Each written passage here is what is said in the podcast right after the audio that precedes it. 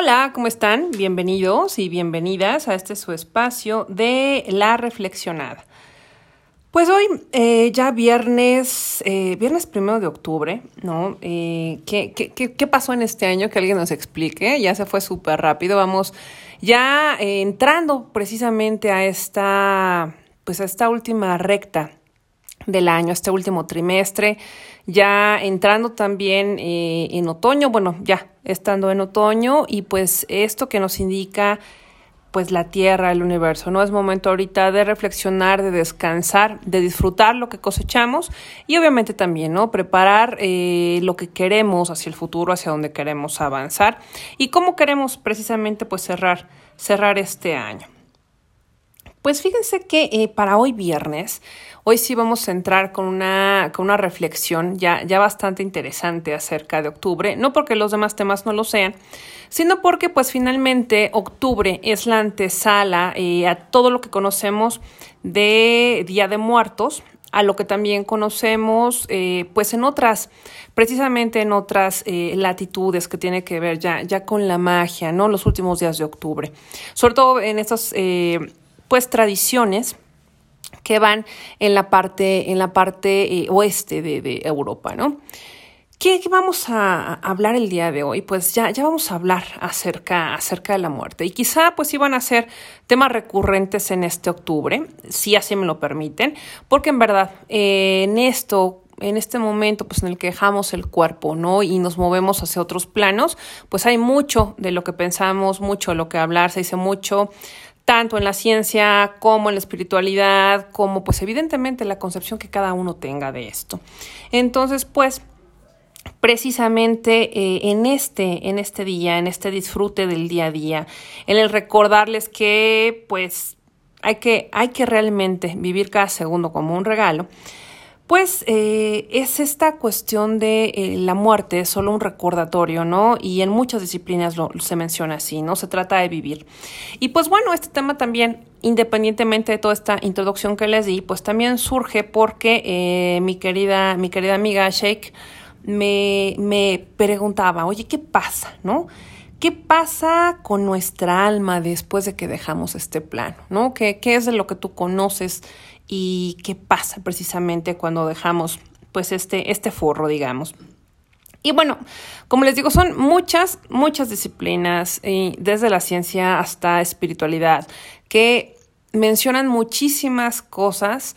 Y acá realmente créanme, lo que les voy a compartir es un compendio como de los generales, sobre todo eh, hablando de espiritualidad, ¿no? Traté de hacer realmente este esta recopilación de características en donde la mayoría de las disciplinas eh, están coincidiendo, ¿no? E incluso saben que también una parte de la, de la, de la ciencia, ¿no? Hay una parte ya de la, eh, de la física cuántica que habla precisamente de, de esto, eh, que, de qué pasa con el alma ya cuando, cuando dejamos el cuerpo. Entonces, pues bueno, insisto, es muy general, eh, podemos meternos a más detalle con esto y si obviamente les interesa, si quieren más saber sobre esto, pues adelante, ya saben que estoy completamente abierta a, sus sugerencias y que esto lo podamos compartir con los demás. Ya, pues ahora sí, sin más preámbulo, pues eh, partamos precisamente de la base que la muerte pues no es el fin de la vida, como pues lo reconocen todas las religiones, sino por el contrario, es el, el comienzo de otra vida más profunda y espiritual. Cuando llega ese momento de nuestra partida y nos quitamos este forro físico, eh, que conocemos como cuerpo y pasamos a otro plano dimensional, nos liberamos de todo lo físico y para muchos este es el momento en que se rompe el famoso cordón de plata, que según muchas religiones, especialmente en la tibetana, une el cuerpo físico con el espíritu. Este proceso de desprendimiento ocurre normalmente después de las 24 horas eh, en las que ya no se acontece la muerte, pero en algunos casos dura hasta 72 horas. Aunque el cuerpo físico esté muerto, el alma permanece en ese lapso con el cuerpo hasta que toma conciencia de lo que pasó en este plano y lentamente se despega hasta tomar su verdadero destino definitivo en planos superiores. Hay casos en que las almas no toman esta conciencia de esta muerte física y se resisten a irse.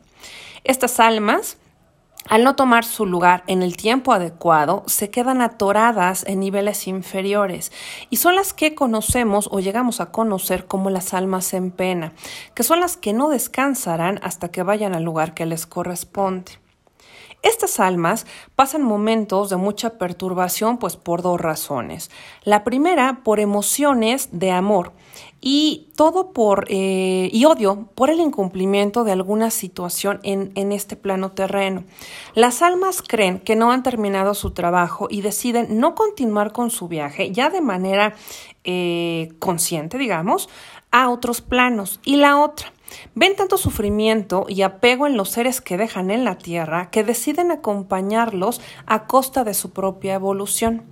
En ambas circunstancias, esto produce en el alma que acaba de desprenderse del cuerpo físico una inquietud y ansiedad lo bastante poderosos para atraerla, atraerlos hacia las cosas de la tierra.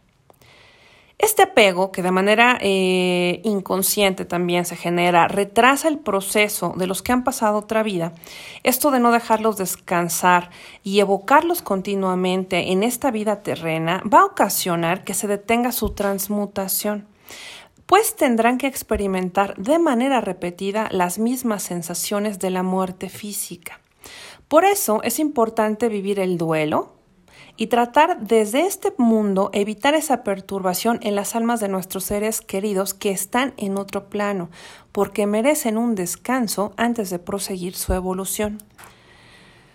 Regresando pues a lo que pasa ya con, con esa alma que deja el cuerpo, la persona capta y entiende todo lo que sucede a su alrededor. Y sobre todo, o sea, ubica perfectamente y ve ese cuerpo ya, ya muerto. Desde los preparativos, pues para, eh, para su sepelio, los llantos, el dolor, las conversaciones. Es como si estuvieran viendo una película, pero sin tomar parte ni darse cuenta de que es el verdadero protagonista de la misma. Aquí no pasa, por ejemplo, como en los sueños lúcidos, que dices, ok, eres consciente de que estás soñando y sigue, sigue la trama. En este caso no pasa así. Cuando la persona se da cuenta de la verdad, pues van a pasar tres cosas. Una, es consciente de este cambio de estado y está dispuesto o dispuesta a vivir esas nuevas experiencias de manera fluida. En otro caso, el segundo caso es que el miedo a lo desconocido es más fuerte y se resiste a la experiencia por miedo. Y en el tercer caso es se resiste a aceptar su nuevo estado y abandonar el mundo físico. Se aferran a la vida. Cuando se rompe el lazo entre el cuerpo físico y el espíritu, pues hay un conjunto de seres, ya que están en otros planos, que acompañan al alma en su partida y llegada al otro mundo, para que sea menos doloroso el proceso de la transición y sí, obviamente, para que también sea más llevadero. Por lo general, estas almas, estos seres, son parientes, amigos y conocidos que esperan a esa alma ya con mucha alegría, ya que la muerte en el mundo físico evidentemente es el nacimiento en el mundo espiritual y astral.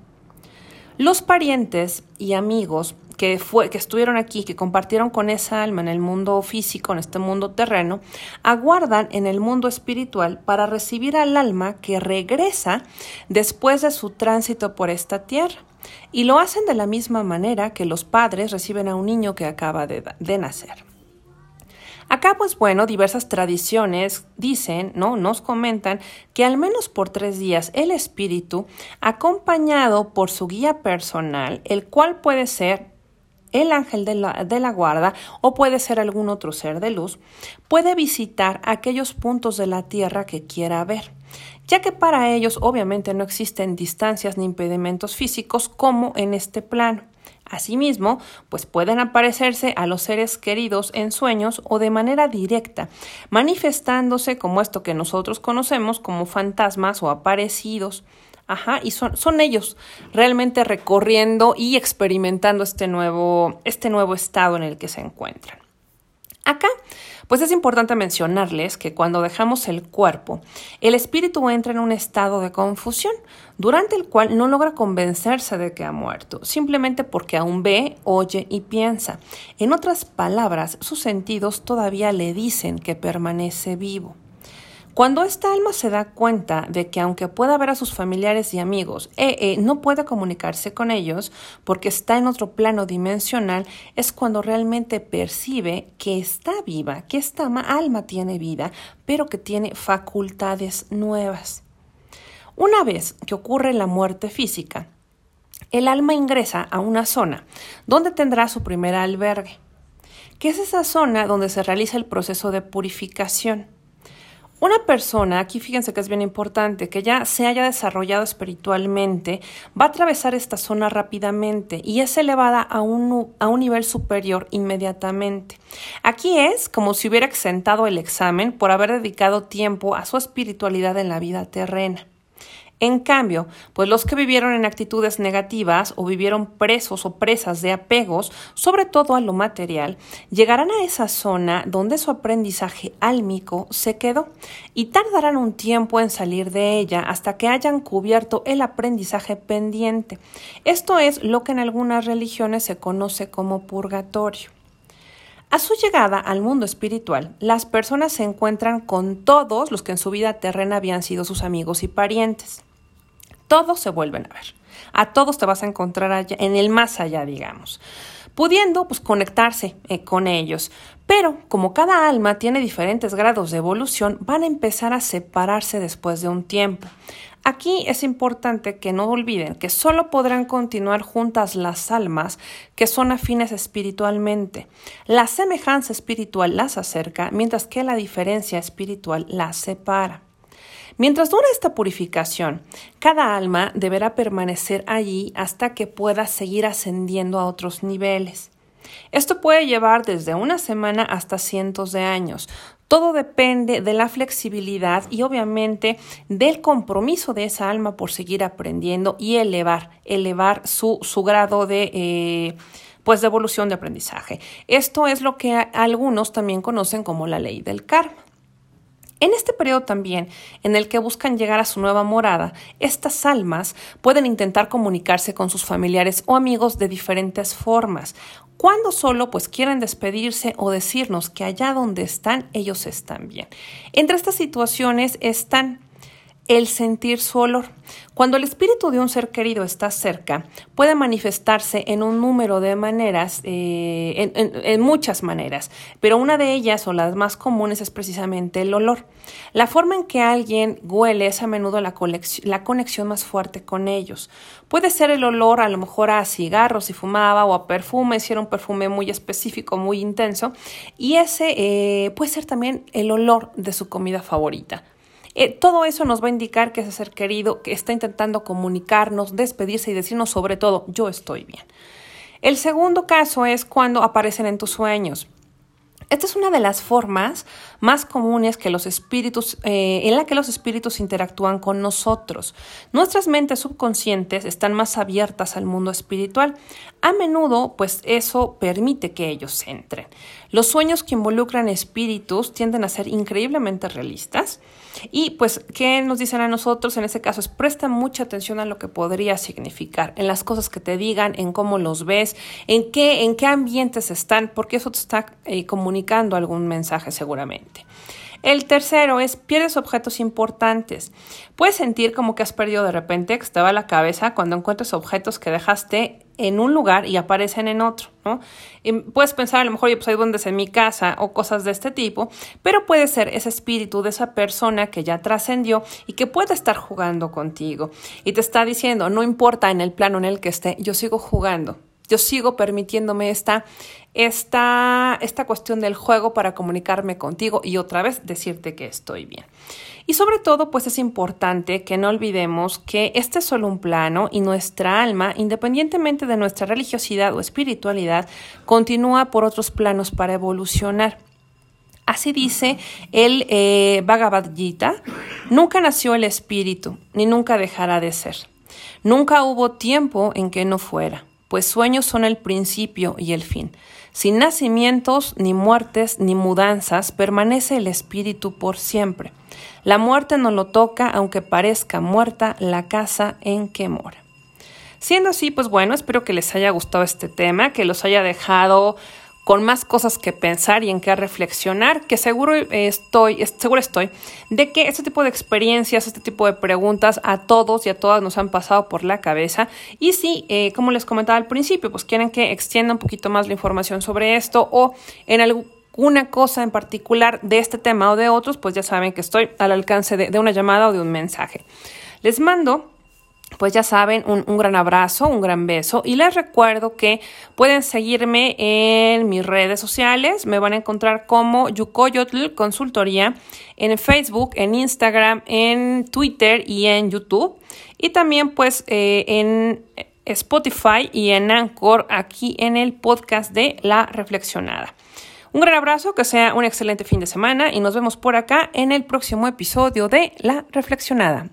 Descansen.